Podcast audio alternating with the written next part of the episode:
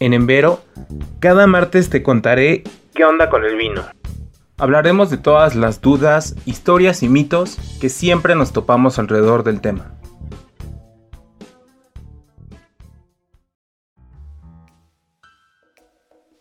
¿Qué onda? Vamos a tocar un tema primo de la falsificación, de las réplicas o el vino molecular. Suena muy acá, pero por eso no le puse así al, al capítulo y te explico muy fácil qué es esto. No tiene nada que ver con la tendencia gastronómica del 2003-2004 al 2014-2015, por ahí más o menos. No se trata de gelatinas de vino, esferificaciones ni nada por el estilo.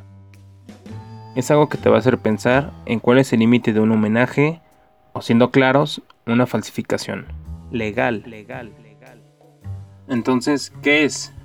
Bueno, pues analizan la composición molecular y descomponen los elementos de un vino prestigioso y lo duplican, mezclando vino genérico y moléculas sintetizadas.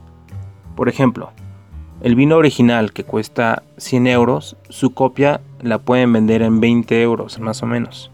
¿Quiénes? Principalmente hay dos empresas que hacen esto. Endless West, que también reproducen destilados, y Replica Wines, con el argumento de que los consumidores pagamos demasiado por un buen vino y relativamente pocos productores tienen el control de este mercado. No digo que sea así, te digo lo que ellos dicen. Alec Lee, cofundador de Endless West, nos dice, cito, si le quitas la historia, el marketing y todo eso, un vino es en su mayor parte un conjunto de moléculas, agua, alcohol, azúcares y ácidos. Por otro lado, Ari Walker, cofundador de Replica Wines, no comparte esta idea.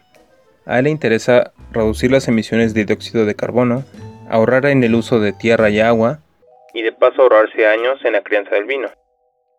Menciona que si puede copiar el 90% de un vino y venderlo por el 30% del original, se lo arrebatarán de las manos. También asegura que puede y quiere saltarse la parte romántica y decirle a las personas exactamente la estructura molecular responsable de las características de un vino.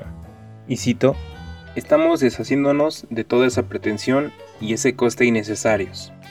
Además, argumenta que en esencia hacen lo mismo con una bodega, mezclar vinos y aditivos legales. Depende de las leyes de cada región. Algo que de hecho es verdad. Como añadir azúcar, chaptalización, uso de gomas para equilibrar los taninos o el trabajo en laboratorio para adaptarse al gusto de los consumidores. También declara que la única diferencia es que ellos admiten el uso de estas técnicas. ¿Qué tal? Aquí hay de dos. Los que piensan que no es justo aprovecharse del duro trabajo de los productores a quienes homenajean y los que están entusiasmados con el proyecto. Por un lado, a muchos no les gusta dudar si el vino que están probando es original, y menos fallar cuando los están catando ciegas, como ya ha pasado muchas veces. Por otro lado, es verdad que al final tienen un punto, que es poner vinos reconocidos al alcance de todos. Y por otro lado, el mismo Walker reconoce que la tipicidad, tipicidad, expresión que describe las cualidades de un vino, originadas de la variedad y microclima de la región donde fue cultivada la uva. También se le dice terruño o terroir. Bueno, terroir. Pues reconoce que esto es muy difícil de replicar. Difícil no es sinónimo de imposible. Y dice, cito, tenemos claro que el terroir juega un papel, pero también diría que estamos hablando de un porcentaje bajísimo. La revista Popular Science sacó un artículo de esto y lo resume como un bonito truco, pero también una manera algo distorsionada de presentar la realidad. Yo no sé, pero lo que sí es seguro es que estos vinos deshacen la pretensión y desmitifican estos vinos. No voy a decirte si esto es bueno o malo, pero es lo que pasa. Esto me ha estado haciendo pensar. La verdad es que es un tema complicado, pero al final creo que podemos relacionarlo con otros temas. Por ejemplo, en la música hay covers, en el arte reproducciones, en el espectáculo imitaciones. Entonces, ¿por qué no podría haber homenajes de vinos? Creo que es una comparación justa, porque el vino es más que una bebida, es cultura. Y por eso también creo que vale la pena reflexionar. Un homenaje, reproducción, cover o como le llames, aunque suene obvio, nunca será igual al original. ¿Por qué?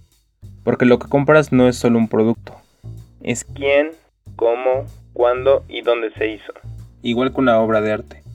El contexto es igual de importante que, que la obra en sí. Este se convierte en el vehículo de un mensaje o acontecimiento. Creo que la clave es la honestidad y eso es algo que no podemos reprocharles.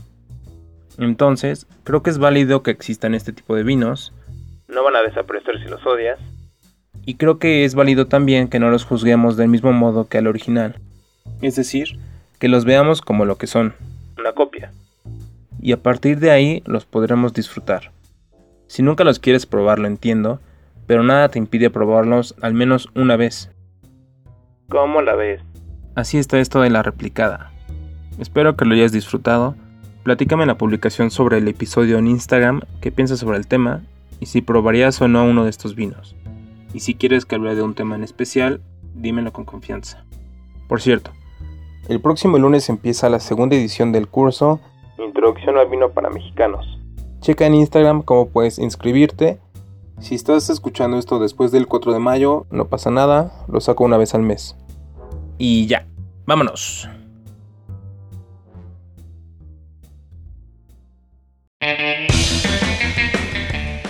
Gracias por escuchar.